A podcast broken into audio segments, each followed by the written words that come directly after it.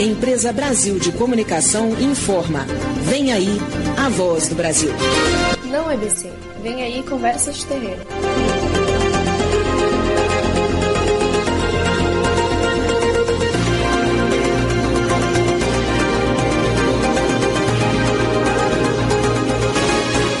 Sete da noite em Brasília. Oito da noite em Brasília.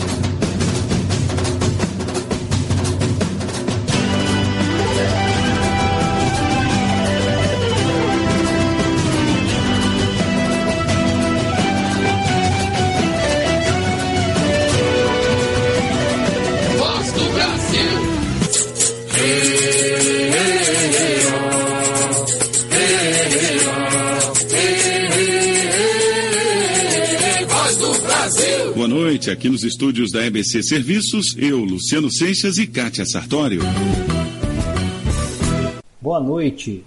Corrigindo, aqui nos estúdios da Web Rádio Canções de Terreiro, eu, Michael de Oxalá, professora Solange de Obá, Tyson Machado e Barba de Xangô, juntamente com Bárbara de Ansan.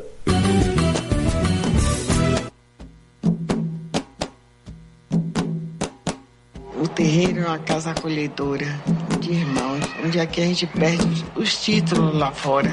São todos aqui, meu pai, minha mãe, meu irmão. É uma família unida. Essa casa, esse terreiro, como queira nominar, é um grande útero, onde cabem todos os seus filhos. E todos encontram aconchego, respeito, carinho e, quando necessário, o apoio.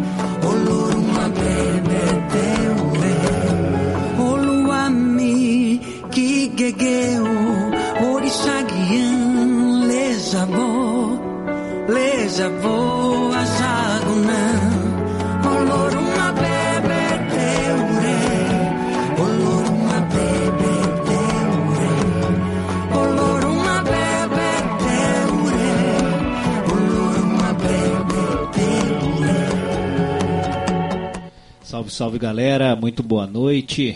Chegando mais uma vez com conversas de terreiro, 20 horas mais 9 minutos. Estamos eu aqui, Michael de Oxalá e mais o, o grande barbudo de Xangô, Barba dos Infernos, o Tyson hoje está recolhido, né? Por causa do frio. O frio uh, agride os seres inferiores, né, Barba? Boa noite, velho. Boa noite, boa noite. É que pensa, o Tyson todo queimadinho, né? Ah, todo tá cheio louco, de calor. Né? Vem para fora, se molha, volta, né?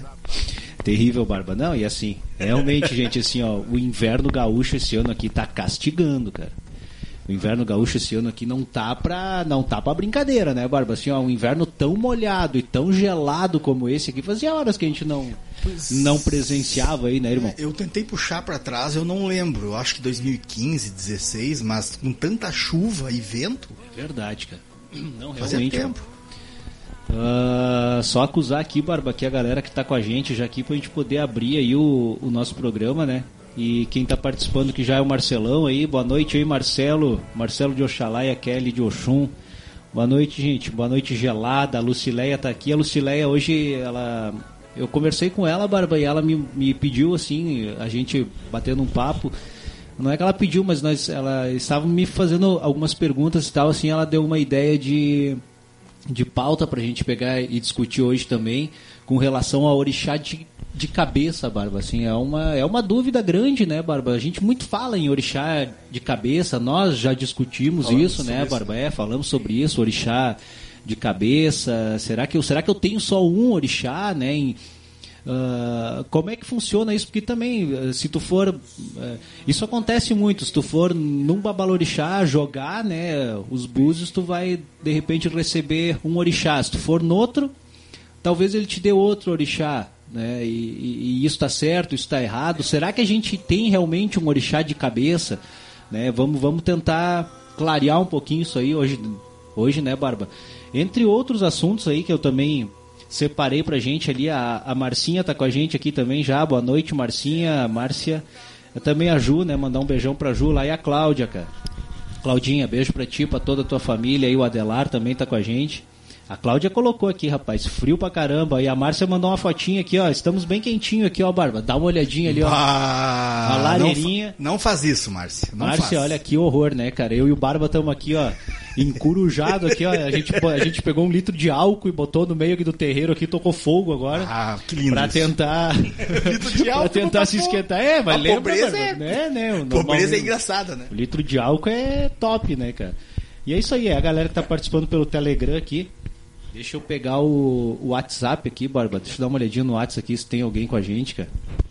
Uh, deixa eu ver quem é que está participando aqui no WhatsApp. Aqui a Alessandra colocou que está com a gente também. Boa noite a todos os irmãos. Um ótimo programa. Obrigado, Alessandra, e toda a sua família pela companhia aí. Nessa noite gelada aí que a gente vai tentar esquentar com assuntos quentes aí, né, Barbudo? Um baita assunto orixá de cabeça. Vamos lá então, Barba. Vamos, vamos, vamos abrir o programa de hoje então.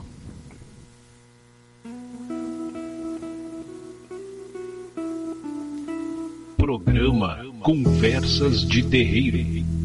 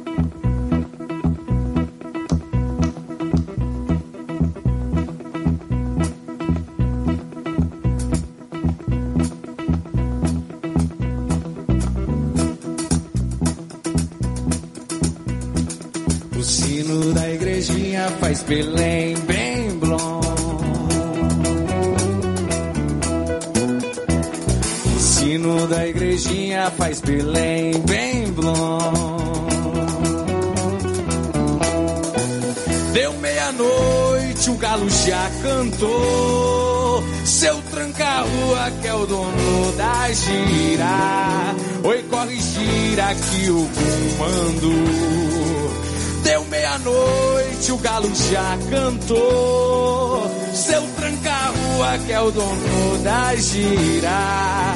Oi, corre, gira que o manda.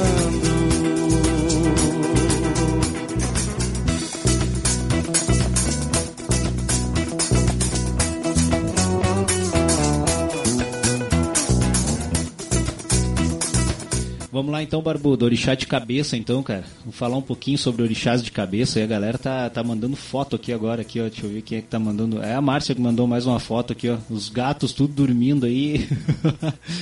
Na frente da lareira, né, Márcia? Eles não estão errado, né, cara? Não estão errado mesmo, né? Uh, a Lucilé deve estar tá dando risada da gente, né? A Lucilé tá lá pro Paraná, lá e tal, lá é mais tranquilo, né, Bárbara? Será? É, teoricamente, né? Depois a Lucilé manda pra gente se tá frio aí, como tá aqui embaixo, aqui, né, Lucilé? É, você manda a temperatura daí. É, aqui no Rio Grande do Sul aqui tá 12 graus, né, Barba? 11? 12, 12. Deixa eu até dar uma atualizada. Dá uma, dá uma atualizada. Dar uma atualizadinha aqui para nós ver qual é que é a temperatura agora aqui. Mas se à tarde, cara, à tarde aí, ó, tava na, na faixa, é, tá, tá na faixa dos 13, Barba, é? 13 graus, é. Então é isso aí. Uh, orixás de cabeça, Barba, orixá de cabeça. Vamos, vamos tentar esclarecer um pouquinho sobre isso. Na questão, vamos primeiro aí nessa questão afro-brasileira, né, Barba? Vamos primeiro na questão uh, orixá de cabeça na visão das religiões afro-brasileiras, né? E a Lucilé estava perguntando para mim se era possível a troca de orixás e tal, né? Bom, vamos, lá, vamos tentar esclarecer, né, Bárbara? Se a gente for hoje para candomblé, para Até mesmo da, dentro da própria Umbanda. Isso bem que dentro da Umbanda a gente não tem essa preocupação, né, Barba, de, de, de dar um orixá de cabeça, né? A gente, claro, cada um quer um orixá para pegar e chamar de seu, né, Barba? né? Todo mundo quer saber quem é o meu pai, quem é minha mãe, quem vai para um, um jogo de búzios normalmente. Ou até que vai tirar consulta com algum guia. Ele vai querer saber, ah, qual é que é o meu orixá, né? quem é o meu orixá de cabeça. Né? E normalmente o guia pode sentenciar, ó, oh, tu é de Oxum, tu é de Xangô, tu é de Ansan, de Oxóssi, enfim, né? Uh, ali pode, pode permear por vários orixás, né? Uh, o certo é que no contexto afro-brasileiro, né, a gente existe essa, essa coisa de dar uma decisão e dizer, não, tu é filho de tal orixá, né? E se basear em arquétipos, né, Barba? Né? Filho de, de Xangô, todos eles são assim. Filho de Oxalá, todos eles são assim. Né? Filho de Iemanjá é assado, né? Uh, por que que começou tudo isso, Barba? Eu até assim, ó, para dar uma resposta mais ao contento, né, para nossa irmã Lucileia e para os nossos ouvintes, uh, eu pesquisando, Barba, sobre isso, para ver aonde que, que, que, tinha surgido, como é que começou tudo isso ah, de, de descobrir o orixá de cabeça. É sabido de todos que na diáspora, né, quando vieram para cá, os africanos, e em África era culto, né, em, em, em, tribos, né, Barba? A gente já falou sobre isso, né? Ou seja, a, a cidade de Ifé, por exemplo, cultuava Oxalá, o Dudua, né? A, a, a, tribo de Jexá cultuava Oxum, todo mundo é, era de Oxum. Né? Exu era um culto geral, né? isso a gente já, já falou também. Pois bem, quando teve a diáspora, que os negros vieram para cá, né? começou a se criar o candomblé. Né? Começou a se juntar diversas etnias né? e começaram a ter aquele culto geral a todos os orixás. E daí se jogava, os babalaôs antigos jogavam para saber de qual etnia, de, de, de qual que era o teu orixá, né, que tu descendia, né? Então se jogava e via que fulano tinha uma descendência de Oxum, ciclano tinha uma descendência de Oxalá e começou a se dar o orixá de cabeça dessa forma. Ah, tu é pertence a tal orixá, né? Uh, como se fosse uma marca tua, como se fosse um DNA espiritual né? Algo mais ou menos nesse sentido. Se bem que DNA espiritual seria algo muito mais complexo, mas algo mais ou menos assim, para a gente poder entender. Né? Uh, então se começou a, a, a, ver qual que era orixá, e isso persiste até hoje em dia. Né? Ou seja, hoje em dia tu vai até um terreiro e tu joga né, o, os búzios, ou seja por um guia, ou seja por um, um orixá quando está no, no mundo, ele pode né, dizer tu é de tal orixá. Mas e aí, Barba? Aí surge um grande, um grande pepino. E tu é só desse orixá? É, isso a gente já falou outras vezes também. Tu, tu, por exemplo, eu sou de Oxalá por uma particularidade. Mas eu sou só de Oxalá, né? Tudo bem, existe o orixá Ajuntó, que normalmente ele é um casal, né? Se tu tem um, orixá masculino sobre a tua cabeça, a gente dá o ajuntó, que seria o corpo, né? Enfim, um orixá feminino, até para questão de equilíbrio, né? E Exu estaria sempre presente, né? Entre esse casal. Esse seria o teu orixá, né? Uh, de ação, que seria Exu, né? O orixá juntó, que seria masculino ou feminino, para complementação da tua cabeça no caso do pai ou uma mãe. Em linhas gerais é mais ou menos isso. Né? Existe mais um orixá aqui no Rio Grande do Sul que se fala muito também dentro do Batuque Gaúcho, que é o orixá de passagem, né? que se supõe, não é uma regra, se supõe que seja o teu orixá ancestral. Né? Uh, Pai Rubens nos falava que o orixá ancestral seria o orixá que te criou, o orixá que te pariu no momento que ele, ele do Mário, ou Deus, Olofim, Olorum, né, criou a primeira centelha, né? Quando ele criou aquela centelha que saiu límpida de Olorum, ele joga tu nos braços de um pai ou uma mãe que te acolhe, né? E que te dá a primeira a, a tua primeira mescla, né? Que será a tua marca para o resto de todas as tuas encarnações. Seria como se fosse tua vibração original, né? alguma coisa nesse sentido. Uh, mas são teses, né, Barba? São teses, né? Rubens trouxe essa tese, existe tudo isso que falamos aqui no, no contexto afro-brasileiro, né? De uma maneira geral, em linhas gerais, seria isso. Uh, essa questão da troca de orixás, né? Existe, é, um, é uma questão muito, muito forte, né? Onde, onde tu vai numa casa, ou às vezes tu pode até fazer parte de uma casa e ser, por exemplo, né, Barba? Vou usar tu aqui como exemplo, e o Barba ser de Xangô, né? Como, como a gente tem ele aqui, né? José Augusto de Xangô, né? E pode ser que ele saia daqui um dia, vá para outra casa e deem ele para Yansan. Né? Isso pode acontecer também. Uh, vai estar tá errado. Uh, Kim fala uma coisa muito certa, né, cara? O professor Kim fala uma coisa muito certa. Não existe orixá errado, né, cara? Não existe orixá errado em cima da tua cabeça, né, Barba? Vai lá, pode ir. Uh, tá ligado? Nós conversamos, acho que umas duas, três semanas atrás sobre é, faz isso. Faz alguns dias isso. É, é. Debateu sobre isso, né? E eu vou contar uma, a nossa conversa, porque uma coisa que que me que estava me incomodando depois que eu criei, que nós colocamos lá em casa um congazinho, um altarzinho para mim, né? É que eu não sentia, eu não sentia que eu era, escutem bem que eu vou falar agora. Eu não sentia, isso é que eu falei pro Michael, eu não sentia que eu era só filho de Xangô eu, eu sou advogado, na minha profissão eu uso bastante Xangô, claro, tiriri, evidente, mas eu não sentia. Eu batia a cabeça, entregava minha coroa, mas eu sentia uma Eu comentei com o Michael, mas é estranho, Michael, eu sinto falta dos outros, dos outros cinco, seis ou sete.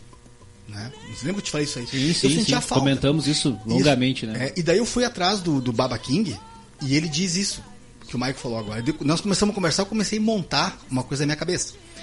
Eu acho que é, é, é eu, eu acho que, é, que essa criação é mais humana do que espiritual. Posso estar enganado. Eu acho que para fins de método, para fins pedagógicos, é mais fácil para nós, o Joãozinho, para a Mariazinha, para a Manuelinha, para a Paulinha, que a gente tenha a cabeça ligado a um orixá.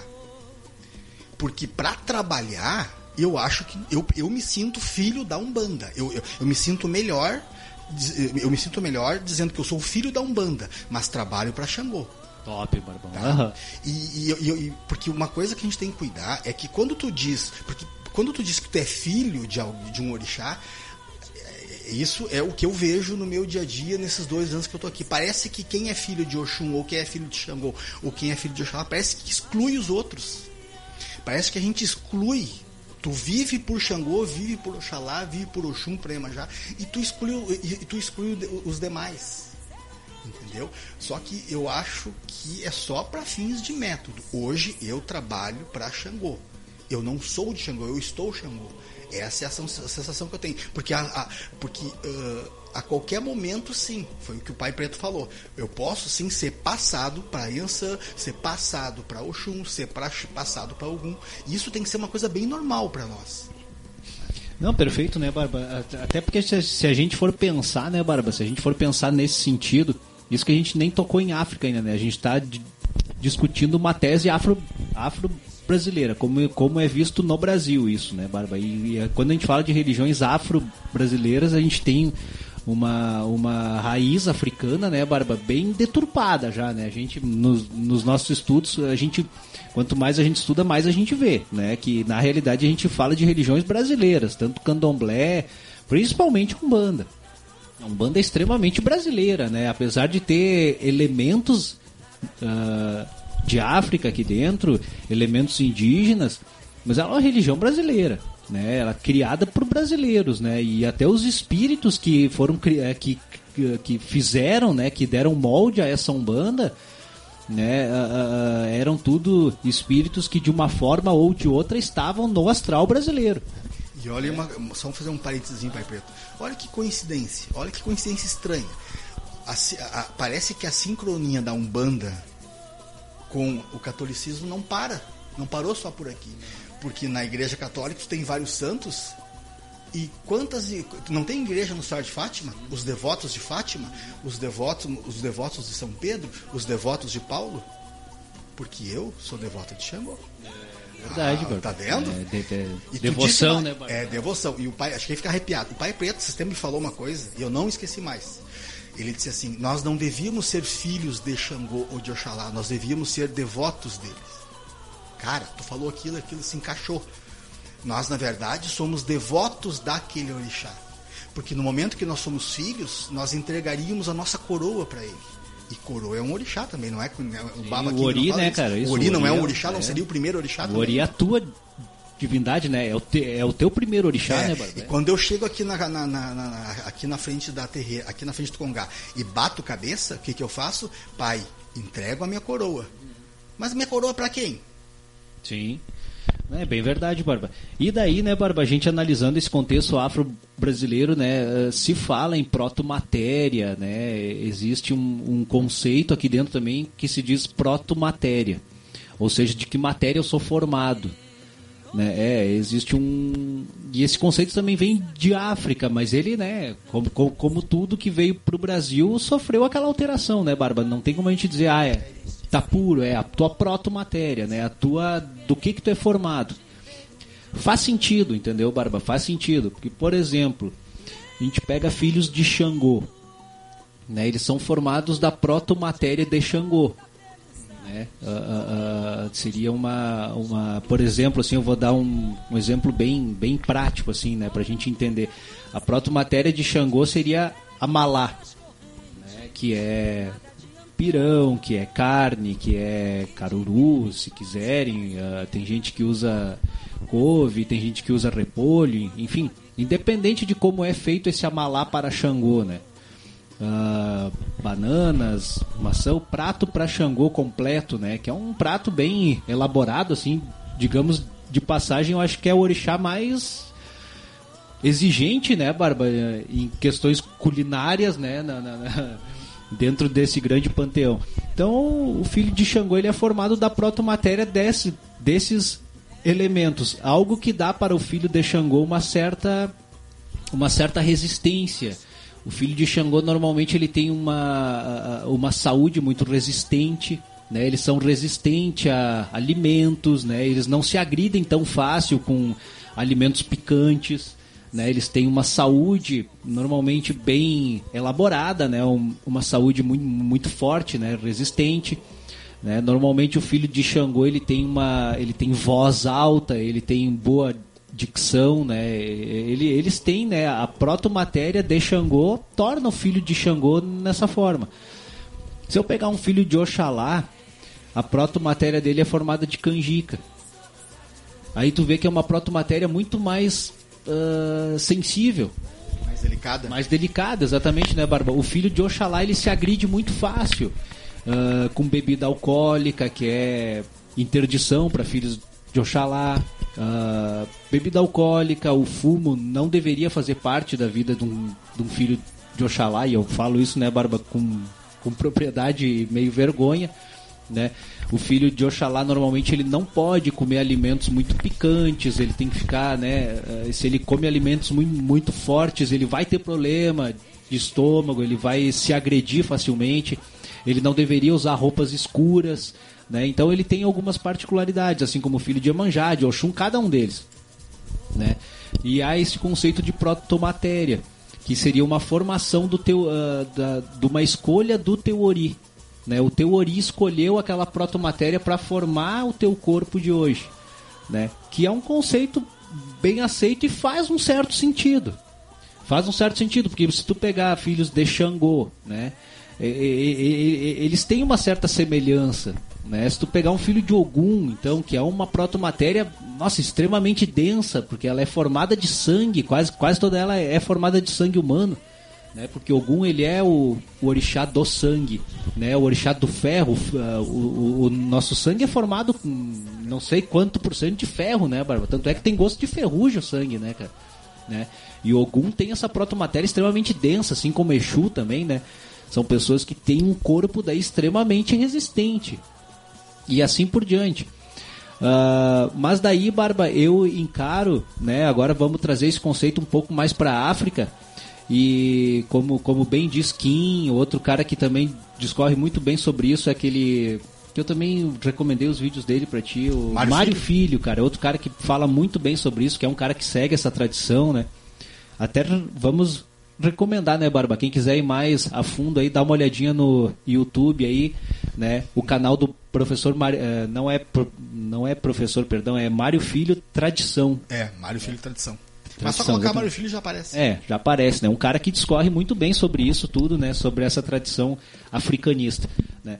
E, e, e, e ele coloca que orixá, na realidade, a, a, palavra orixá, a semântica, orixá, se a gente cortar ela, ela vai ter ori e mais chá, né? E ori já está dizendo o que, que é ori, né, Barba? Ori é o teu ori, né? E chá quer dizer escolha. Então, ele diz que orixá, na realidade, é a escolha do meu ori.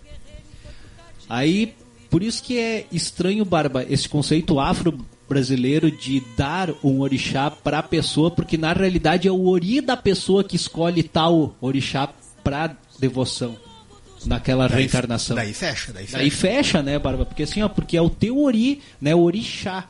É o, é o orixá que o meu ori escolheu para me dar ferramentas naquela reencarnação. Né? Mas isso não quer dizer exclusivamente que eu tenho que cultuar aquele orixá toda a minha reencarnação. Óbvio obviamente ele vai fazer parte muito fundamental. É, é, é uma particularidade, é uma devoção que eu devo ter para este orixá. Isso, é isso que é. eu quis dizer antes. É uma devoção que eu tenho por Xangô, por exemplo, né? Até porque a gente tem características e qualidades e defeitos, né? Não, Mas é uma, é uma devoção, é isso aí, é uma devoção. Exatamente, né, Barba? E daí tu olhando por esse sentido, né? Tu tem que cultuar Xangô porque a tua própria matéria vem de Xangô e é ele que tá te dando ferramentas nessa reencarnação, né? Mas a cada dia eu vou precisar de outros orixás. Ah, perfeito. Uh, deixa eu comentar algo que me lá, incomodava. Barbão, me incomodava aqui uh, no começo, há dois anos atrás. Uhum. Não, menos até. Que toda vez que eu tinha um problema, eu falava com o pai preto e daí ele me dava um conselho, uma sugestão, uma orientação, faz tal coisa. E sempre envolvia, envolviam outros orixás. Tu lembra disso, pai preto? Sim, com certeza. E na minha ignorância, eu dizia, eu, só que com vergonha de perguntar pro Mike para não tomar um tapa, né? o filho de Xalá também bate. Eu pensava assim, tá, mas eu não sou filho de Xangô?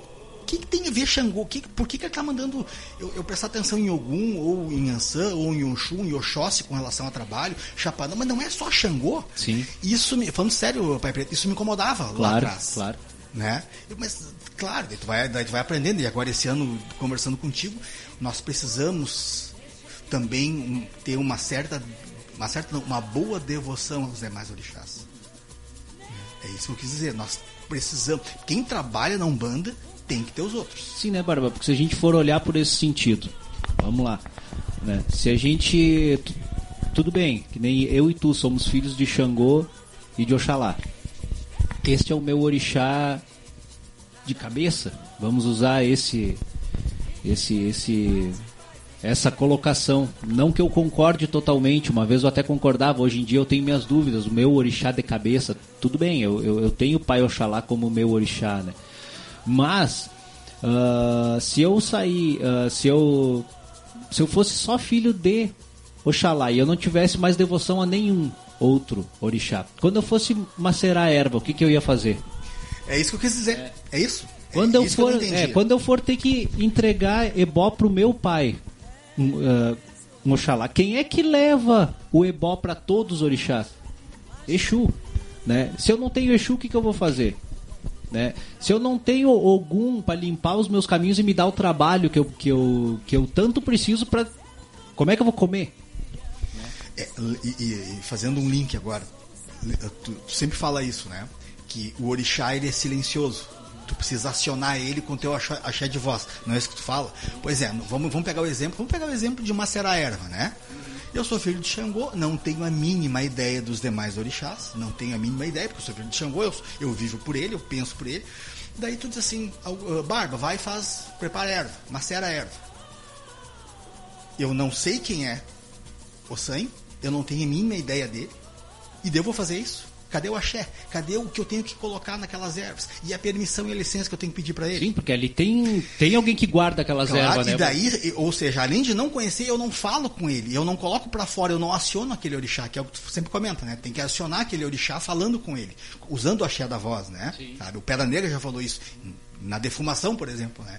É, isso é importante, porque como é que, se eu sou filho de Xangô, eu não posso ignorar. E ignorar que eu falo, pessoal, é não estudar, é não aprender, é não ler. Perfeito, né? tu, não, tu tem que ter acesso aos demais. Né? Ainda mais tu tem um congazinho em casa, um altar, né?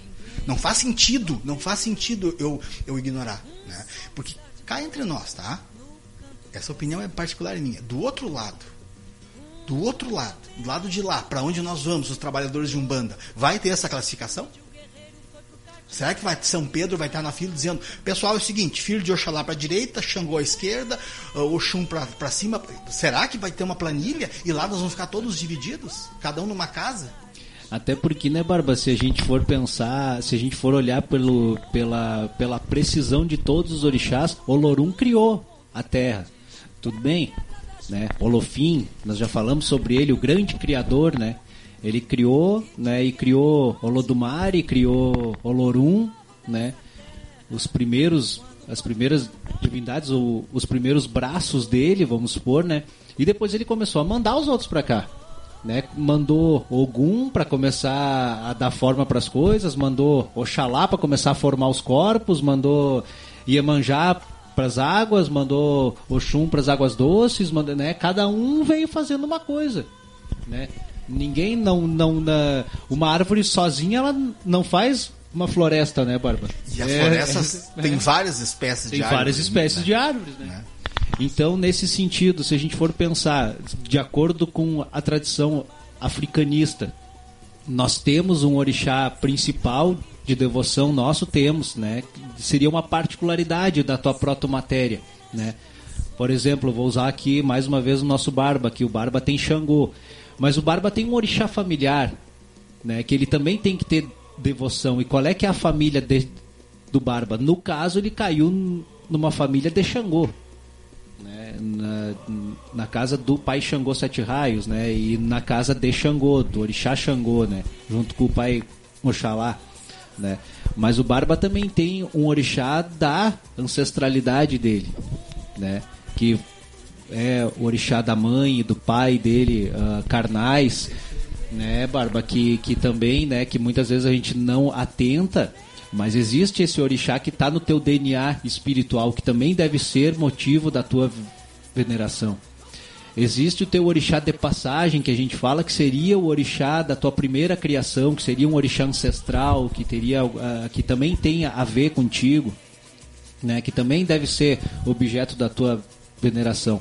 E além disso, cada vez que tu joga Ifá, Ifá vai te dar um orixá. Né? Cada vez que tu joga Ifá, ele vai te recomendar que tu faça ebó, que tu faça ofertas para tal orixá. Né? Pode ser que, que hoje tu jogue e Ifá te mande fazer ofertas para Ogum. Né? Um exemplo. Porque tu tá precisando de Ogum naquele momento.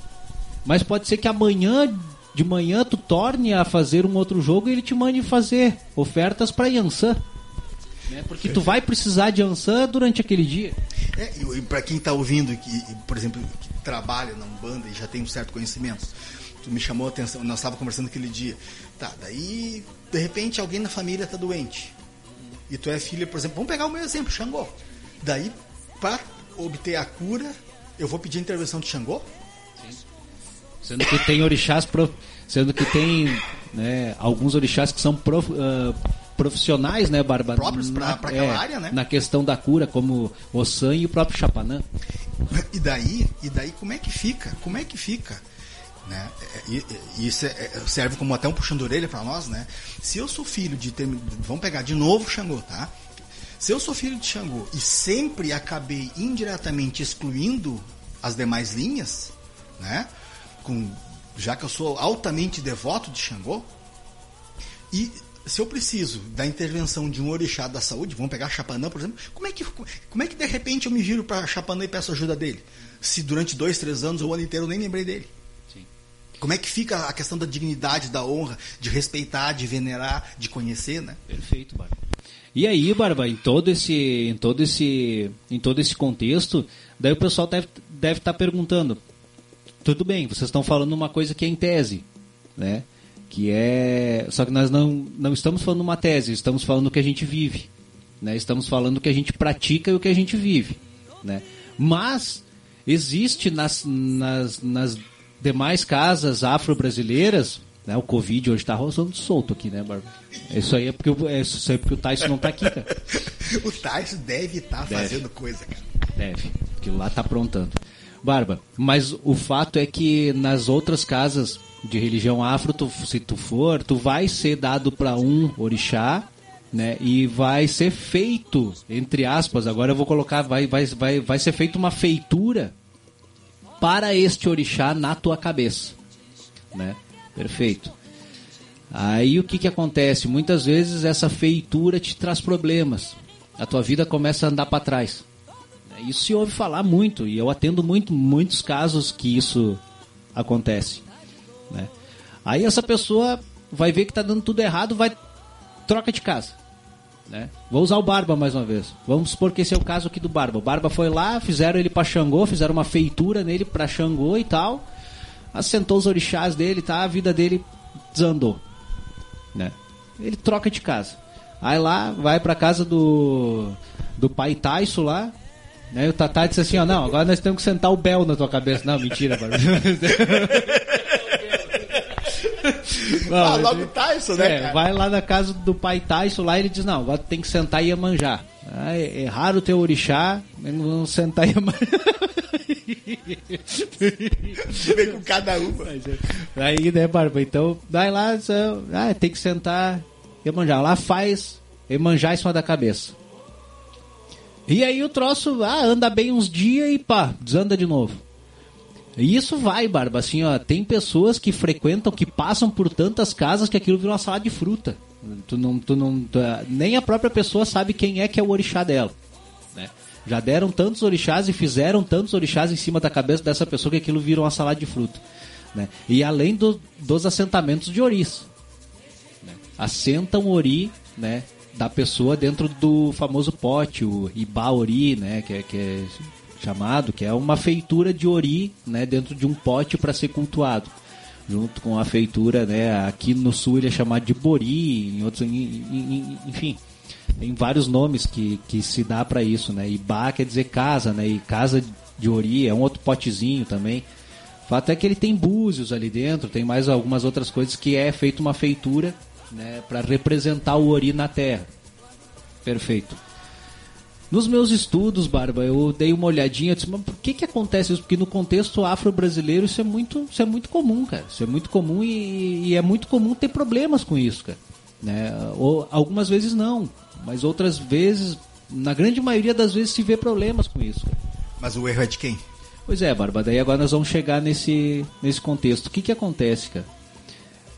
voltamos lá no, quando a gente falou, não existe orixá errado, cara. É, existe orixá mal feito. É, existe orixá mal feito. E, esse, e, essa, e essa má feitura, Barba, eu creio que parte assim, ó, porque o professor Kim nos diz que em África não é comum assentamento de orica. Porque são muito poucas pessoas que têm essa capacidade de conseguir assentar um ori. Né, de conseguir fazer essa feitura para assentar um pote de ori. E o que que se diz em África, cara? Que nada melhor do que cultuar o teu ori in natura. Cultuar o teu ori no habitat natural dele, cara. cultuar a tua própria cabeça. Cultuar a tua cabeça, cara. Por que que tu vai assentar uma coisa que tá grudada em ti, cara? Por que que tu vai, né, tirar dali e vai... É, daí a gente vê assim, ó, daí a gente vê que na realidade, Barba, e assim, ó, quem é que tem capacidade entre essas... Eu não me sinto... Eu assim, ó, eu com, com a minha pouca experiência que eu tenho, eu não me sinto apto a assentar o ori de alguém. O máximo que eu faço é colocar uma quartinha para essa pessoa, né, num simbolismo de vida, né? Mas uh, num simbolismo da, daquele pote que simboliza que uma quartinha, o símbolo dela é o útero, né? Enquanto ela tem água dentro, ela está com vida, né, Barba? Então é trazer a vida, né? É, é um símbolo de proteção da vida, né? Mas o assentamento de Ori, Barba, é, um, é algo assim ó, que, que os sacerdotes grandes, né? Uh, sacerdotes tanto do Brasil quanto da África e quanto de, de Cuba também, que depois eu vou trazer ali um pouquinho da própria santeria, são unânimes em falar, Barba, que não se assenta, cara. Se tu não tem, se tu não tem capacidade, não mexe com isso, cara não tira daquele ambiente in natura que está ali, ó, que, que, que, é que foi Deus que fez, que foi Olorum que te criou, que foi o Pai Oxalá que criou para ti, né? Que criou unicamente para ti, para essa reencarnação, porque Oxalá é que é que fez né? Eu como eu sou, com meu nariz como eu sou, com meu ori como eu sou, com, com a minha boca, com a minha barriga, né? Com, com todas as minhas particularidades, foi Oxalá que me fez assim, fez cada um de nós, porque Oxalá é o grande moldador dos corpos, né? E também dos oris. Uh, claro que quem dá a vida é só Deus, né? Ele que dá o sopro, né? O, o Elemi, né? O Senhor da vida. Mas Oxalá é que cria a, a, essa forma, né? Então pra que, que tu vai mexer nisso aí, cara? Né? Se tu pode cultuar em cima da cabeça. E, e, é uma coisa meio sem sentido, né? É meio porque, sem sentido, Bárbara. É, é uma coisa meio, Porque se tu. Pessoal, façam um, um, façam um exercício de vez em quando. Tratem a cabeça de vocês na terceira pessoa. Façam por, um, por duas horas. Por duas horas. Não precisa contar, contar para ninguém, mas tratem a cabeça de vocês como se fosse uma terceira pessoa dentro de vocês e comecem a reparar o que acontece de bom e de ruim. Comecem a reparar o que vocês fazem de bom e de ruim. Comecem a reparar o que vocês ensinam para essa terceira pessoa. É assustador isso. É, ó. Se o cara for parar para pensar nisso. E barba, e, e assim, se a gente for parar para pensar até em pequenos em pequenos uh, heresias, vou usar esse termo assim, ó, que, que a gente comete no nosso dia a dia, por exemplo, isso, isso é muito natural entre as mulheres. Né? As mulheres estão sempre achando, bah, tô com, com uma barriguinha aqui, ah, tô com seio caído? Ah, meu corpo se olha ali no espelho, ah, mas eu tô feia, eu sou feia e tal, né? É como se tu estivesse dizendo pra Oxalá, dizendo, porra, que merda que tu fez. vou, vou, vou usar esse termo, né, cara? Mas na realidade tu tá cometendo uma heresia porque foi ele que te deu esse corpo como é, cara. E, e, por isso que desde que eu me conheço por gente, e olha que faz pouco tempo, eu sou contra plástica. É, eu acho que assim, Barba, se é numa situação corretiva, né, que tu tem um problema, ou tu sofreu um acidente, alguma coisa assim, tudo bem. Mas agora mexer por mexer, eu é, concordo é, contigo. É, eu, vou, eu vou falar uma coisa agora, que eu tenho que falar, eu não me aguento, né? Mudar o teu corpo através de plástica é mais ou menos o seguinte, tá? É quebrar com um contrato. Porque antes de vocês virem para cá, sentados na mesa, vocês receberam o desenho do, da cara de vocês. Nós recebemos o desenho, o nosso desenho. E o nosso desenho foi aprovado. E ele foi aprovado justamente para que a gente, com aquele desenho, a gente passasse por todas as provações. Provações de tolerância, de paciência, de vaidade, a vaidade é um ácido. É, também daí, é, de repente, com certeza. É, daí, de repente, aos 40 anos de idade, tu quebra o contrato. Ou seja, aquilo que tu escolheu que vai te fazer passar por provações, tu retira da prova. Eu tive que fazer, Bárbara. Em que parte? É, é, eu tive que fazer redução peniana, cara. Tu também? Tive que fazer, cara. Bah, cara, eu fiz assim, ó, e me arrependo até hoje, cara. É, não, ah, eu me arrependo Reduziu até hoje. a nada, Barba. É que assim, é que falaram que dois centímetros e meio tava bom. E daí eu pensei, beleza, vamos lá, né, cara? Não, mas é verdade. Daí reduzi quatro. Não, hoje o troço tá feio, né, cara? Mas, mas, mas ô, Barba, não, pior que é verdade, né, cara? A gente. É, essa questão da gente. Então a gente. E até essa questão, Barba, que tu fala em, em relação aos pactos que, que a gente tem. É, isso é bem importante a gente entender que a gente tem, né, Barba? Além disso tudo que, que a gente falou, além dessa carga do, dos orixás, nós temos, Barba, uma, uma carga no, no nosso contexto. Nós que somos devotos dos orixás, a gente acredita nessa filosofia, né? E nós temos, uh, na realidade, Barba, nós temos além dessa, dessa carga dos orixás, nós temos uh, o, o, o DNA espiritual, Barba. Que é uma coisa que a gente carrega, cara, desde as doenças que a gente vai passar, desde orixás, como, a, como a gente falou, né, na, na nessa questão do, da, da, genética, né, dos orixás que eram dos meus pais, dos, dos meus avós e de repente um orixá até de, de família que não se tem que não se tenha ciência disso, porque talvez, né, os pais não eram de religião, enfim, né? Bom exemplo, isso aí mesmo. É, e, e Barba, e assim, isso é tão verdade, porque se tu olhar nesse sentido, tu vai ver que uh, doenças, Barba, realmente elas acompanham gerações. Por exemplo, diabetes, uh, doenças cardíacas, Câncer, né? né? Cânceres. Um tipo. é, então, assim, é, a gente, né, são predisposições, né? E nós que somos devotos dos orixás, a gente crê, Barba, que nas iniciações, tu te iniciando, ah, uma, uma das grandes maneiras de tu quebrar tudo isso, né, é tu te iniciando para os orixás. Tem a grande, tem a grande propriedade de quebrar esse, esse, esse DNA, de mexer com ele, de fazer uma mudança genética ali no meio, né? E, então é mais uma das benesses, Barba, que te traz quando tu te inicia para todos os Bacana- orixás. bacana no isso, caso, bacana. é isso, é, é de quebrar essas. ah, em outras religiões a gente ouve falar às vezes de maldição de família, né? A gente ouve, a gente ouve falar nesse, nesses termos, né? Mas para nós a gente crê mais como um DNA espiritual, né? Que a gente tem condições de mexer nele, né? E de quebrar essas, essas coisas, de não deixar, enfim, né? Ah, Por exemplo, tu vê muitas muitas sinas familiares, às vezes assim, de ah, todo mundo morre com tal idade. Né? Questão de pobreza e riqueza, né? Pobreza e riqueza, todos, perfeito. Todos fracassam, todos quebram, todos acabam falindo. Perfeito, Barba. Assim, ó, né, tu vê assim muitas famílias assim, por exemplo, assim, eles têm prosperidade rápida e depois em tal idade perde tudo, né? Isso também acontece muito assim, isso tá no teu DNA espiritual, Barba, né? E há, e há como mexer nisso, né? Através das iniciações e de e da lida com os próprios orixás consegue se, se mexer nisso. é, Porque as iniciações. É bacana isso que tu falou, porque as iniciações é uma das coisas mais carinhosas que tu pode ter com, com a Umbanda, né? Por isso que eu falei no começo, eu me sinto filho da Umbanda. Quando eu, eu bato cabeça, eu- a, minha coroa é da Umbanda. Sabe? Olha que coisa carinhosa.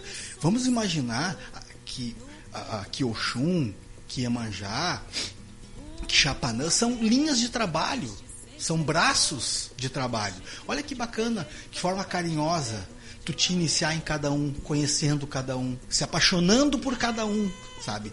Ah, Sendo devoto de cada um. Sim, eu trabalho para Xangô, tenho características, qualidades, etc, etc, etc, etc, mas eu trabalho para Umbanda.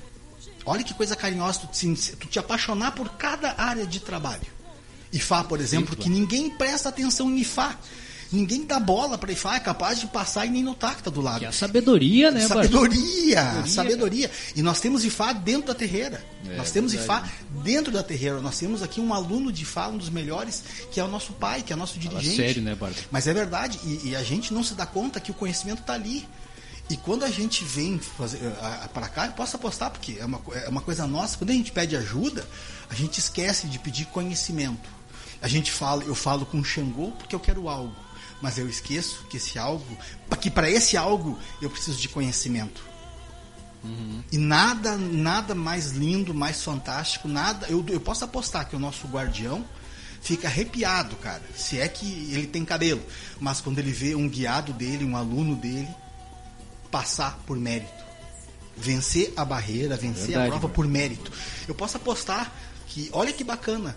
Agora vocês em casa, cada um com seu guardião, com seu guia, com seu anjinho da guarda. Olha que bacana vocês passarem numa prova por vocês, pelo mérito de vocês, pela vontade de acordar cedo, no meio da tarde enfrentar, no final da noite enfrentar, sabe? Aquela tentação vem e vocês não, agora vai ser diferente.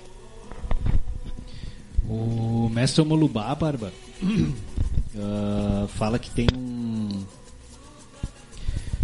Só aqui, cara, só achar aqui, cara. Aqui ele, ele fala que quando ele inicia alguém e tal, eu tô com um livro dele aqui na mão aqui. E ele falava algumas palavras para essa pessoa. E ele dizia assim, ó, declara o sacerdote ao iniciando. Beberemos da mesma água da tormentosa corrente da vida, aplicando a sede das nossas propriedades, das, das nossas próprias inferioridades. Ah, perdão, vou voltar lá. Beberemos da mesma água da tormentosa corrente da vida, aplacando a sede das nossas próprias inferioridades, irmanados num só sentimento, o conhecimento de nós mesmos. A Umbanda é o nosso lar, os guias a nossa proteção. Salve os orixás, glória ao Lorum.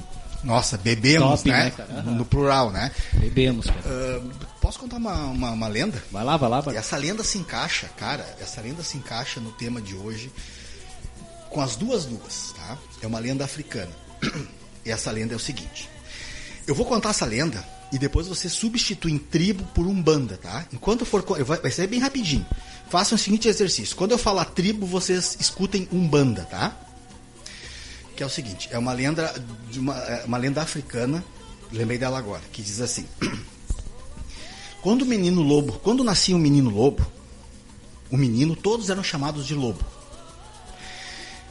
Independente da classe hierárquica dentro da tribo, todo menino era chamado de lobo e todo lobo, até uma certa idade, ah, ah, ele se alimentava do leite de todas as mães da tribo. Cada filho passava por cada mãe diferente, tomando o mesmo leite. Tomava da sua mãe e das outras mães. Todo menino lobo aprendia algo com cada pai diferente. Olha que lindo isso, pessoal. Cada menino se amamentava, se alimentava em, em todos os seios de todas as mães da tribo. Para que todos crescessem sendo um. Agora você substitui tribo por umbanda.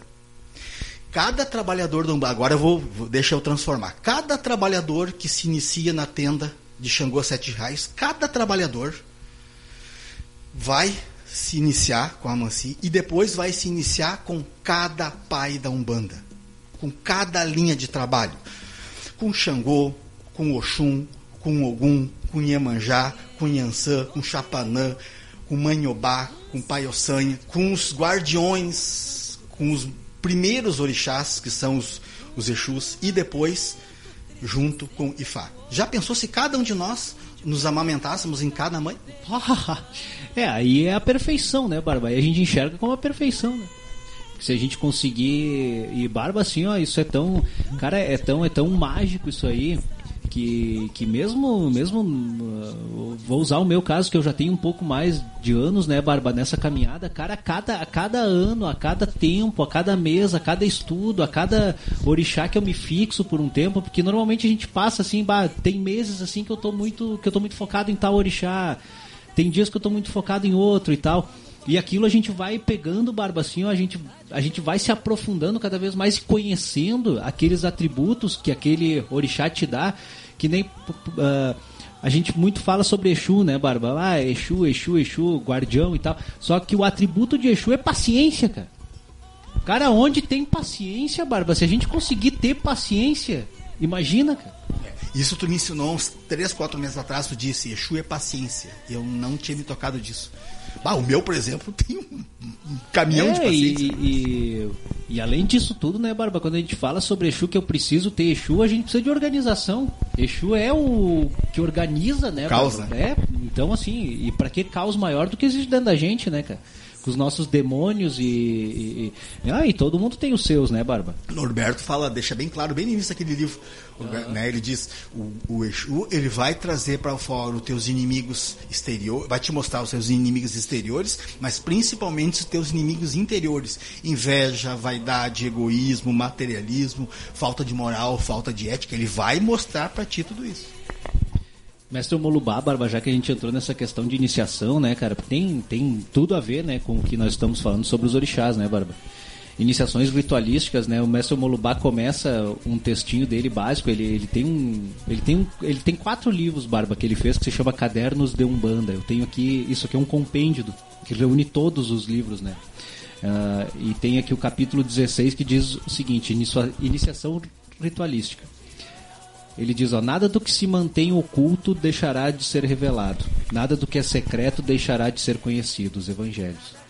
Realmente é, foi palavras de Jesus, né? Repete mais. Nada do que se mantém oculto deixará de ser revelado, nada do que é secreto deixará de ser conhecido. Os evangelhos. Ele diz, ó, é por livre e espontânea vontade que os aspirantes se iniciam dentro da Umbanda.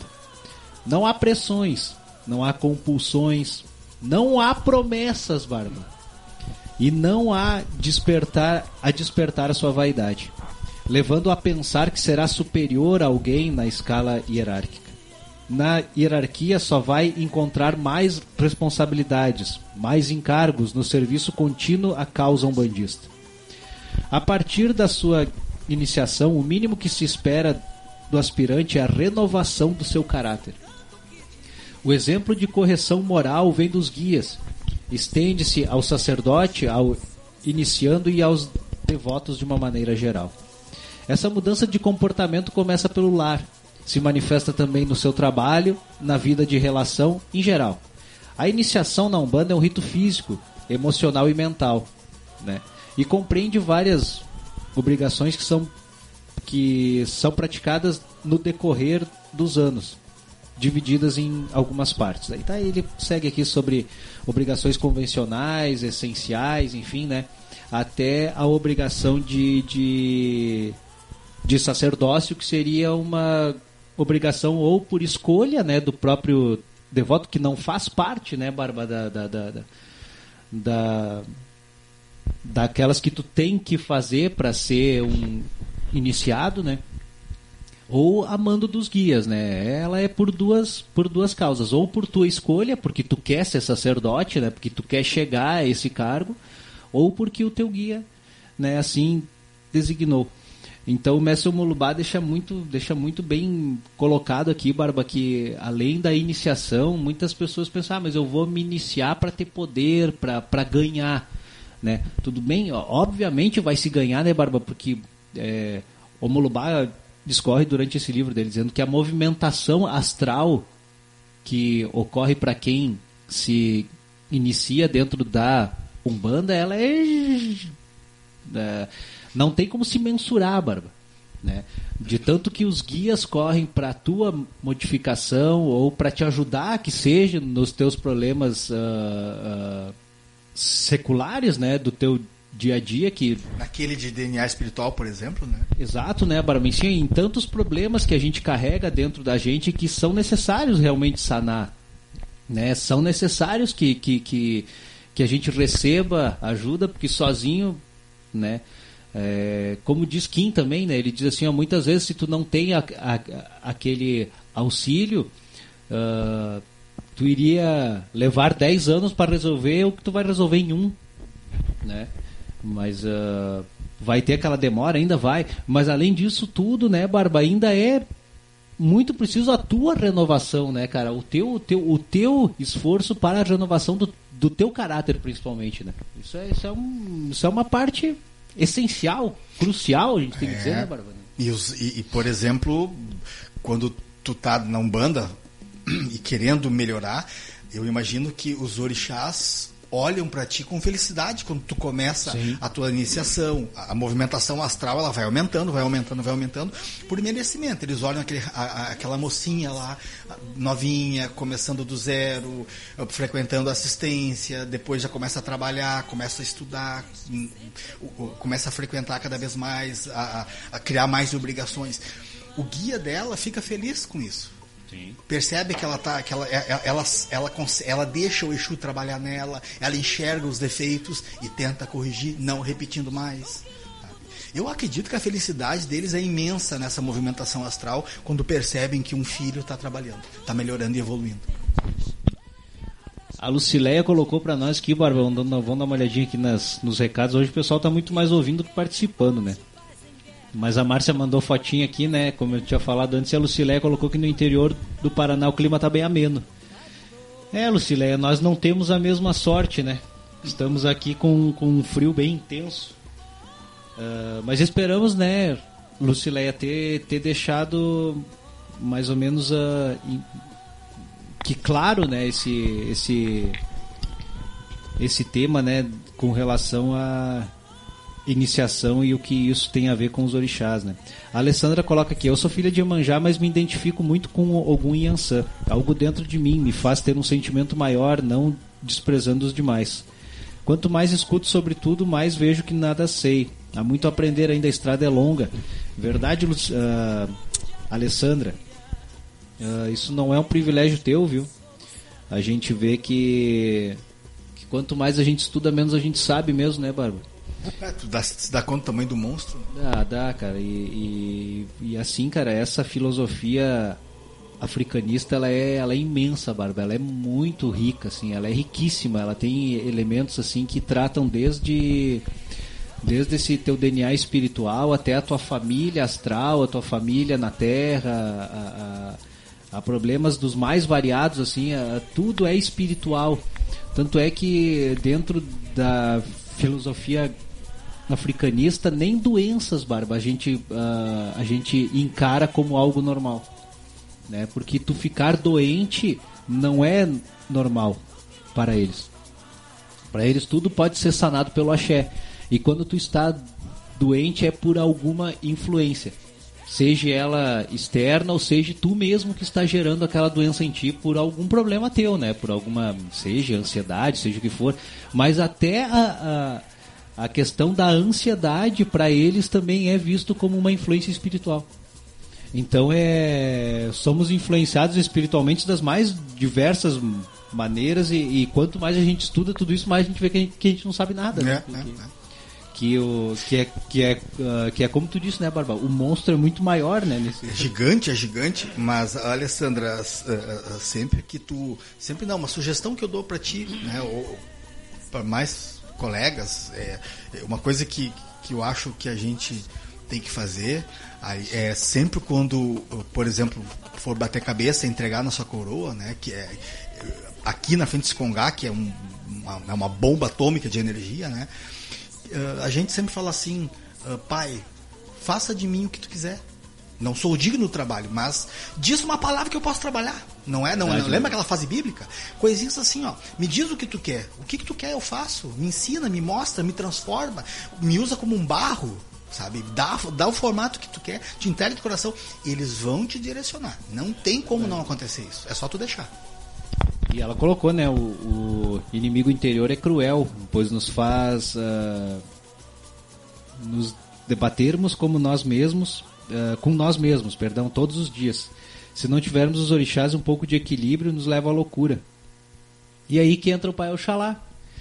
É, tudo que a gente estava falando até agora, né, Alessandra? Quando a gente precisa de, de estabilidade, né? Porque a gente pensa naquela energia, a gente pode pensar até na cor dos orixás. Quando a gente pensa no Pai Oxalá, a gente lembra o branco, né? E o branco é uma cor estável, né? Ela é uma cor que traz estabilidade, né? Traz equilíbrio, traz bastante estabilidade. Apesar de Xangô ser o dono da balança, mas Xangô está muito mais relacionado ao equilíbrio entre o bem e o mal.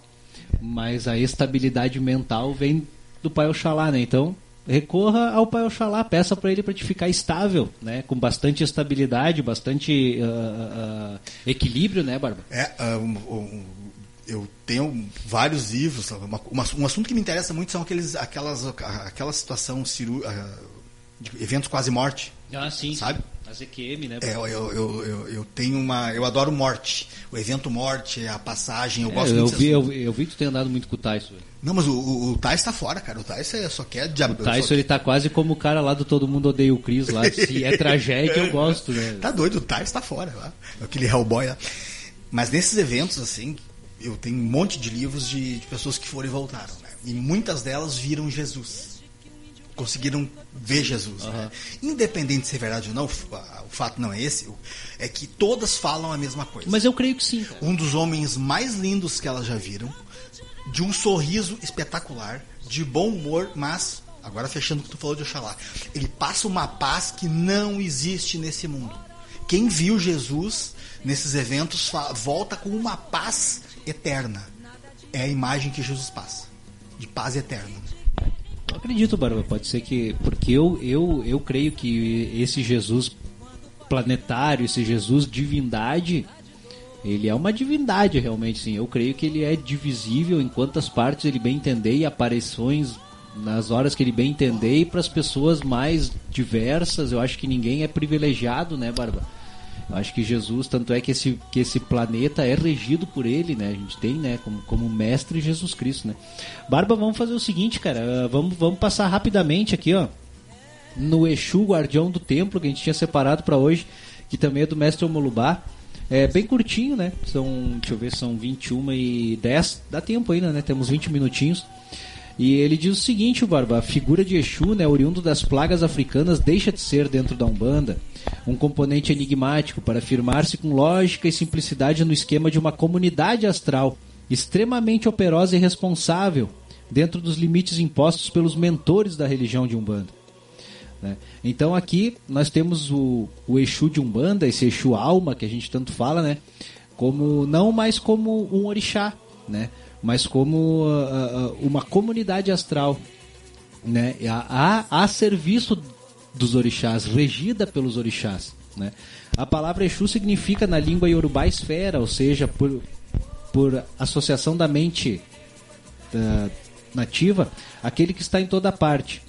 Daí nós pressupormos, como com racionalidade, que o Exu cultivado em África era fundamentalmente um elemental: água, ar, terra, fogo. E não surpreende, pois, que, de acordo com as crônicas daquele povo, os antigos sacerdotes fizessem chover, desviassem ventos no combate às pragas de insetos, protegessem a agricultura e promovessem queimadas a fim de deter tribos inimigas. Eram magos feiticeiros que manipulavam esses elementais. No Brasil já não existem estes sacerdotes. Na Umbanda, porém, a palavra Exu titula uma instituição no plano astral conhecida como Central dos Sete Focos, composta por milhares de criaturas desencarnadas, brancas, pretas, mestiças e atuantes nas mais diversas profissões quando eram aqui encarnadas. Prestam serviços entre o plano físico e o plano astral da nossa Terra estão dispostos, dispostos em categorias e recebem a colaboração dos espíritos denominados quiumbas, que se aferram ao trabalho pesado no desejo natural de serem admitidos na poderosa central dos sete focos. Então, Barba, afora os deveres profissionais no plano astral, os Exus, que assim passamos a chamá-los genericamente, professam, além de tudo, a religião de Umbanda, dando a sua cota de trabalho em serviço a eles determinados. Observamos na atualidade, esse livro aqui é dos anos 80, que as sessões de Exu em templos organizados são realizadas apenas três ou quatro vezes por ano, reservadas aos associados e cumprem a finalidade que é de descarrego do terreiro, descarrego dos médios frequentadores, além de ajuste de contas e acertos de novas empreitadas. Os, ves, uh, os médiums vestem-se de preto e vermelho em reverência dada aos Exus, aos orixás Ogum e Omulu ou Chapanã, enfim. Uh, tu vê, né, Barba, como nos anos 80 já estava tomando vulto, né? Uh, é comum no final das sessões de Umbanda o Exu chegar para prestar limpeza, né? Mas as festas ou sessões unicamente dedicadas para Exus, né, nos templos mais organizados, como diz o próprio mestre aqui, três ou quatro vezes por ano. Aqui na tenda a gente faz uma, né, uma vez por ano. Uh, nos anos de 2021 aqui a gente vê casas que trabalham única e exclusivamente, né, Barba? 365 sessões para Exu, né? É. Então a gente vê que na realidade assim. Mas como mudou, né? Mudou bastante, né? Mas tu não acha que essa mudança é, é porque esse chamado mistério de Exu acabou, acabou se revelando bastante?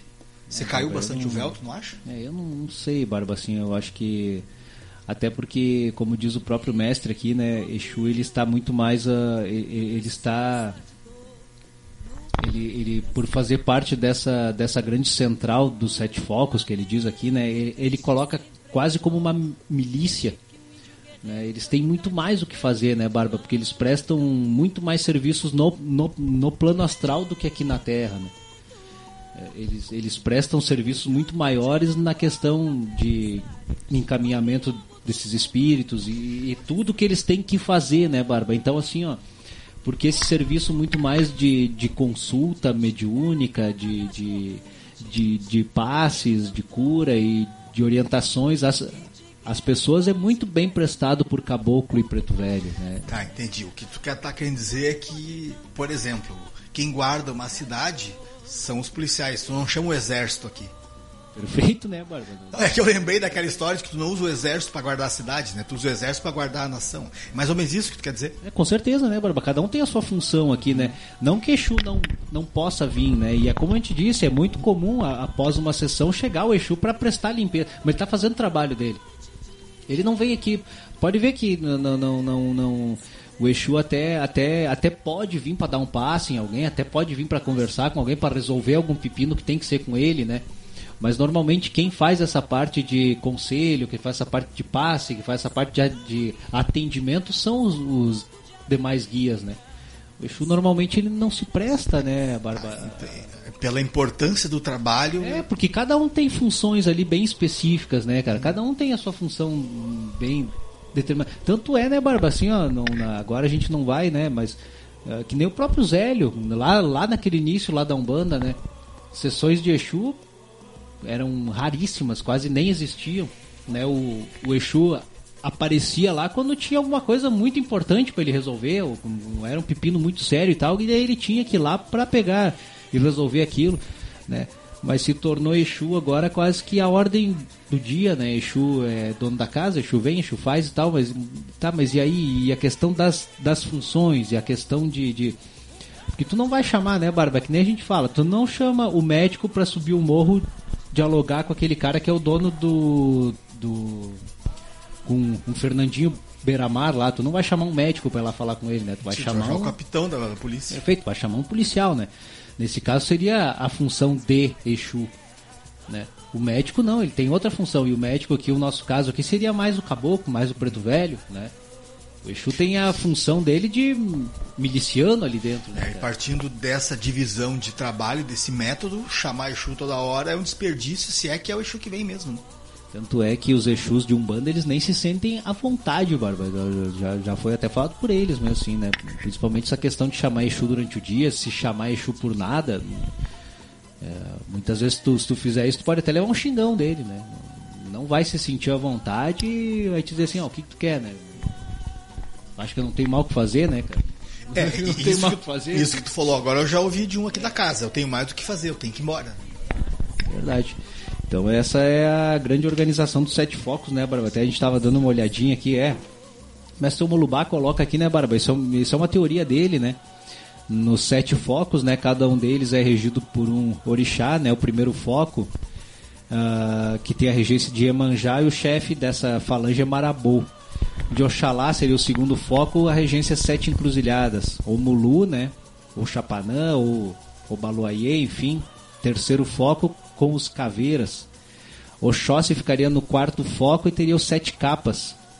Tiriri, né? Estaria no foco de Xangô, no quinto foco. Oxum estaria no, no sexto foco e teria como chefe o Exu Veludo e no Ogum, né, que seria o sétimo foco, que é um foco à parte, seria o Tranca-Ruas pela função dele ser o, o general né, dessa central dos sete focos. Tanto é que na o Molubá coloca aqui que essa organização que ele trouxe, ele trouxe num desdobramento que ele fez e ele teve lá na central dos sete focos, levado por um, um Exu. Né? É, segundo ele coloca, né, Barba? Então a gente está trazendo uma teoria dele, né? Ele no sétimo foco ele é bem diferente. Os primeiros seis focos eles têm sete sub, uh, subchefes, ó, Barba, e 49 lugares de tenente, né? E depois dali para baixo, ó, 7 mil Exus, né, em primeira categoria, 21 mil em segunda e 49 mil em terceira, né? E a do Tranca-Ruas bem diferente, ó, 14 subchefes e 98 tenentes, ó daí depois daí começa a se desdobrar novamente 14 mil de primeira categoria 42 mil de segunda e 98 mil de terceira sucessivamente aí. e a divisão só prossegue aqui para o Mulu e para algum né para o Mulu e para algum perfeito Bar. Né então uh... se nota que é uma uh... uma organização muito bem uh, até vou vou cometer um como é que se diz é, quando tu repete as palavras uma organização muito bem organizada é, meta, redu é, redundância não? É metaplasma é, é? redundância ah, alguma coisa assim é, não lembro agora me deu um branco. É, mas é muito bem organizado né Barba? Não é uma coisa assim a, a moda louco né? O que nem dizem que que Exu não tem né, não, não não tem a, a, a organização muito muito pelo contrário né Barba até porque o próprio Orixá Exu, ele é o grande organizador. Então, como é que vai ter uma central, né, ou uma, uma instituição dentro da Umbanda que represente Exu né, e que seja uma coisa desorganizada, né? É, eu lembrei... nem, nem iria fazer sentido, né? Mas essa toda, essa, falando dessa organização, eu lembrei daquele livro que, te, que eu comentei contigo semana passada, que é o Guardião do Sétimo Portal, que, eu, que é um livro de 600, 700 páginas. Nesse livro tu vê bem, eh, seria o Guardião da Meia-Noite, mas tu multiplica por 7, 8, né? O livro é gigantesco, com muito mais história, né? Mas dá pra, naquele livro dá pra, dá pra lembrar dessa, dessa organização, que tem que ser muito gigante, muito bem organizada. Né? Perfeito, Barbão. Pô, é isso aí, Barbão. Hoje o nosso assunto foi meio meio pesadinho. Deixa eu só ver o que estão falando aqui, Barba, pra gente poder se encaminhar pros finalmente aqui. A Lucileia colocou aqui, né, que ela agradece pelos esclarecimentos, né, e de grande valia para ela, ela colocou. E crê que de, para os demais irmãos também muito bom essa orientação. Assim vamos nos lapidando a cada aprendizado. E sabe, Lucileia, que essa questão das iniciações e a questão da, da, que a gente até falou do buri, né, de, de fazer ori, de fazer cabeça, né, até o próprio o próprio Zélio era muito contra isso, cara. Se tu pegar entrevistas do, do próprio Zélio, se tu pegar entrevistas do cara que revelou Zélio, cara, eu sempre esqueço o nome dele, cara. Ronaldo Linares? Ronaldo Linares, cara. Ronaldo Linares é muito contrário também, cara. Eles falam que para te ser um bandista e para te estar dentro da religião de Umbanda, não há necessidade nenhuma de se fazer cabeça de assentamentos de buris, de, de, de né? Isso não, não tem necessidade alguma isso dentro da, da, da, da... Eles eram bem racionais, né? Eram, eram. uma umbanda bem limpa e racional. Perfeito, né? Bar, perfeito, né? Apesar de, se tu pegar, por exemplo, o pai Ronaldo, ele é um cara que joga muita pedra nele, porque ele, né, ele, ele tem essa questão do jogo de búzios dentro da Umbanda, ele defende, prepara, ah, ele fala muito de Ifá dentro da Umbanda, ele prepara, né? Uh, filhos para Ifá, uh, passa Xé de Búzios para frente também, né, e tal. Então, é uma coisa que jogam muita pedra nele, porque se diz que dentro da Umbanda não se pode jogar Búzios. Né? Isso é uma coisa, né, pelos demais irmãos das religiões afro dizer não, Umbanda não tem Búzios. Algo que pai Ronaldo é totalmente contrário. Ele diz assim, ó, Ifá está presente dentro da Umbanda. Não consigo é. imaginar Ifá de costas para Umbanda. Pois é. Pai Ronaldo também prepara filhos para os orixás, faz iniciações para os orixás dentro da Umbanda, mas ele diz isso não tem nada a ver como como preparar a cabeça. Tu tá te iniciando para um orixá e é a mesma visão que eu tenho, Barba. Eu acho que tu te inicia para algum orixá para tua vida. É algo que tu vai carregar para ti. É algo que tu vai carregar para tua vida, não é algo que está atrelado a um templo ou a um tempo. Né? É algo para tua alma, é algo para ti, é algo que tu vai carregar, né? E se porventura tu tiver os teus assentamentos, serão para teu culto pessoal, né? Isso não tem nada a ver com, com, a, com o templo, enfim, né? É devoção pessoal, tu é. É uma devoção pessoal, é. exatamente, Barba. É uma coisa que tu não tá, né? Tu não, não, não. Uh, obviamente, né, Barba, a gente entra lá naquele assunto lá de novo da tua família espiritual, né? Que a gente diz que não tem nada a ver, mas tem tudo a ver. Mas não é algo que nem é pregado, né, Barba, aos quatro cantos, que, por exemplo, né, uh, muitas casas de religiões afro, quando tu entra, tu passa a ser escravo daquela casa, tu passa a ser escravo daquele lá daquele sacerdote, tu passa a servir aquilo, né? E não é esse o caminho, né, Barba? Uh, eu acho que, que alguém que é iniciado, ele passa a ter o mesmo o mesmo grau de quem tá de quem tá fazendo ele. Obviamente sempre, sempre vai existir mestre e aluno mas a intenção é que o, o aluno supere o mestre. Sempre é essa a intenção vai né vai sempre existir é. mestre e aluno. Perfeito. claro né? Mas tem que existir também aquela aquela expectativa de superação, né, Barba? E, não de, e não de submissão. Porque o sucesso do aluno é o sucesso do mestre. Perfeito, né, Barba? Quando. Uh, Chico falava, né? Quando. Como é que é quando o trabalho. Quando o trabalhador está pronto, o trabalho aparece. E é a mesma. E é a mesma. Eu, para mim, eu creio que seja a mesma coisa. Quando. É. O aluno está pronto, né? O, o mestre aparece. aparece né? E lembra que nós comentamos agora, acho que foi, não sei se foi para Alessandro para o que eu dei uma sugestão. Te, eh, te, te, entrega, te joga, diz o que te joga para eles Pergunta para eles o que eles querem de ti. O que tu quer que eu faça? Que o trabalho vai aparecer. Eles vão te preparar e o trabalho vai aparecer. Barba, vamos 21 e 25, cara. Eu quero te agradecer hoje por esse, por esse, por esse frio aí. Tu tá aqui comigo, né, cara? Ah, mas esse é, frio e essa chuva aí, a gente tá aqui. É o prazer estar tá aqui. religião, né, cara? E o prazer estar tá com vocês aqui na rádio, tá com o Cicongá aqui perto. Mas nós estamos dentro de uma terreira Imagina, mais ligado ao céu impossível. Né?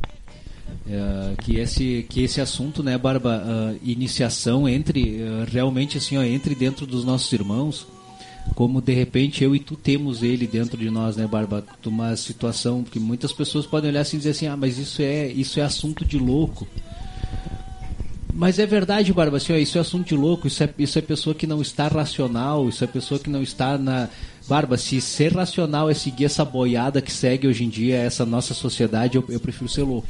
Cara, eu, eu vou falar em boiado, Sabe, tem, tem, aquele filósofo que eu não lembro mais, eu não consigo mais achar esse, essa frase dele, que ele diz assim, ó, nunca siga a boiada. Eles sempre estiveram enganados, sempre vão estar, vá na direção contrária. Vai na direção boiada. contrária, é verdade, cara, é, é verdade. A direção contrária. E, e, e, sobre o Michael ser louco, por exemplo, olha só, eu cheguei aqui, fui, fomos fumar um palheirão, né? O Pai Preto tava com três, quatro livros na frente dele. Agora ele tá com um livro na frente dele. Então seria louco, tu tem toda uma gama de autores loucos no Loucos, Brasil. né, Barba? Né? Sabe? Sabe, Barba, que essa situação de iniciação também, cara, quanto mais eu me aprofundo nesse assunto, mais eu vejo que é o caminho, Barba, porque é uma filosofia muito antiga. Né? Se a gente for se remeter nessa situação de se iniciar ou de, de buscar o sagrado, de a, adentrar nesse mundo sagrado, é uma filosofia que a gente não tem. Né? Ela, ela, se, ela se perde dentro de várias teses, várias religiões, várias filosofias, vários povos, diferentes épocas.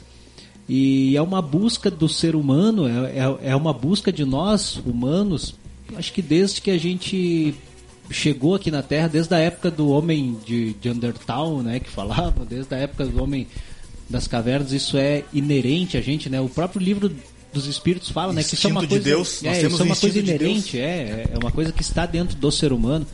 Cada um busca de uma forma, né? Nós preferimos adentrar de uma forma muito intensa, né, Barba? Viver aquilo. Né? É, é perfeito. Tem pessoas que preferem mais tangenciar pelo lado só, né? Tem pessoas que preferem ficar longe. Né? É, é, eu lembrei agora de uma parábola de Jesus, quando perguntaram para ele. Uh, fizeram várias perguntas. Jesus, posso vender meus, uh, minhas cabras, minhas ovelhas e, sem, e, e, cobrar impostos? Pode. Jesus, posso cobrar impostos e parar de criar ovelha? Claro que pode. Deu um terceiro perguntou: Jesus, eu posso virar comerciante e largar minha família? Claro que pode. E assim foi, várias perguntas para Jesus.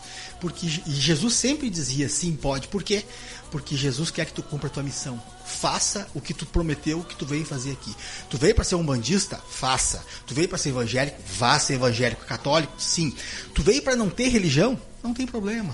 É. Siga teu pacto, né, Bárbara? Isso, siga o pacto que tu combinou lá atrás, só isso. Combinou então, lá atrás, é verdade. É, sabe, e, e, com relação ao sagrado que tu falou, sabe, gente, assim, ó, eu tô aqui há pouco tempo, nossa, assim, ó, mas uma coisa que eu aprendi com o pai preto e com a mãe preta, faça de coração, deixa o sagrado entrar em ti. Só deixa o sagrado entrar que as coisas vão. Vai doer, vai. Vai. Mas deixa o sagrado acontecer. Deixa o sagrado acontecer. Tem um Odu Barba de Ifá. Olha só, já estamos já estourando aqui, mas tem um Odu ali de Ifá que se, se chama Odu Ossá.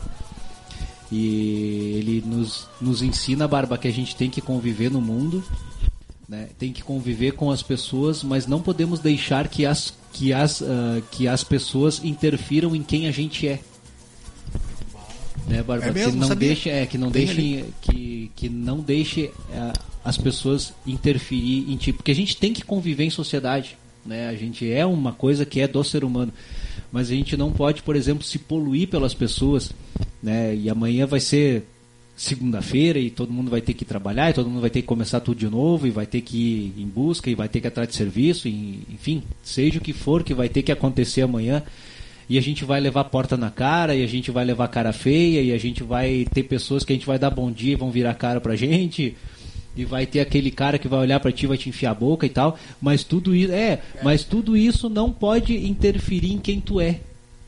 Né? E Odu, Ossá nos ensina isso. Então essa filosofia que a gente fala, né, Barba, riquíssima, né, que é a grande filosofia dos orixás, que ela possa morar dentro da gente realmente, né, Que, que, que a gente possa entender esses ensinamentos. Ah, tu leu meus pensamentos. Eu ia dar boa noite falando sobre isso. Né? Como tu já falou 90%, só vou encerrar, já dando boa noite. Tudo que o Pai Preto falou agora vai acontecer, tá? Encarem isso com honra e dignidade. Boa noite. Porra. Barbuto, Top de linha. É, é, é que a gente tá sentindo. Cara, é que não tem a, a interferência maligna do Tyson. Por isso que a gente tá. Por isso que a gente tá. tá bem sintonizado, né? Galera, Motumbá, Mucuyu, Axé, Colofé, Saravá também vou me despedir por aqui. Vou me despedir com música, tá? Vou deixar aí Sete Marias aí pra gente ouvir, já que a gente falou sobre Exu. Dizer que amanhã é segunda-feira, né? E começa tudo de novo e domingo que vem aí, se Pai Oxalá permitir, todos os orixás aí, né? E o nosso grande Pai Criador, nós vamos estar aqui. Obrigado, irmão José Augusto, verdade, disse a Alessandra aí pra ti, Barbuto. E a Lucileia também encerrou aqui também, né? Deixando boa noite dela, desejando muito, muito bom axé. Obrigado, Lucileia, pela tua audiência de sempre. Muito obrigado a todos os irmãos aí que ficaram com a gente. Tem bastante gente ouvindo aí, Barba, e pouca gente participando hoje, né? A Marcinha, que participou com a gente, né? A Cláudia, o Adelar e a Cíntia, o Marcelo, a Kelly. E é isso aí, né? O pessoal que participou aqui e a Alessandra, né? E é isso aí, quem mais estiver ouvindo a gente também se sintam abraçados aí. Um grande axé, um grande abraço no coração de todos. Luz na mente, paz no coração, energias positivas. Motumbá, Mucuyu, Axé, Colofé, Saravá. Abraço no coração e até domingo que vem aí, galera. A gente volta com Conversas de Terreiro. Programa Conversas de Terreiro.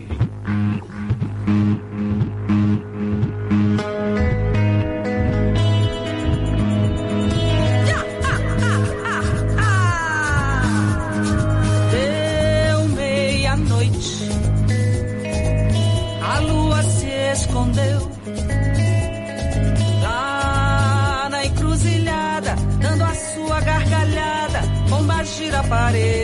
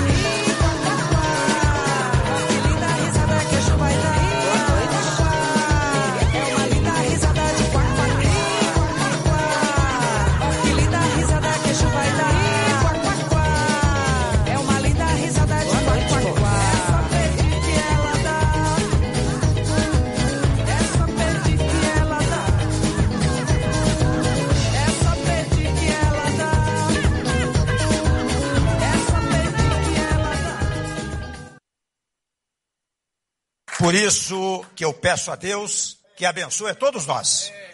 A mim, a minha equipe, aos congressistas, aos membros do Poder Judiciário e ao povo brasileiro, para estarmos sempre à altura dos grandes desafios que temos pela frente. Meu muito obrigado e um bom Brasil para todos nós.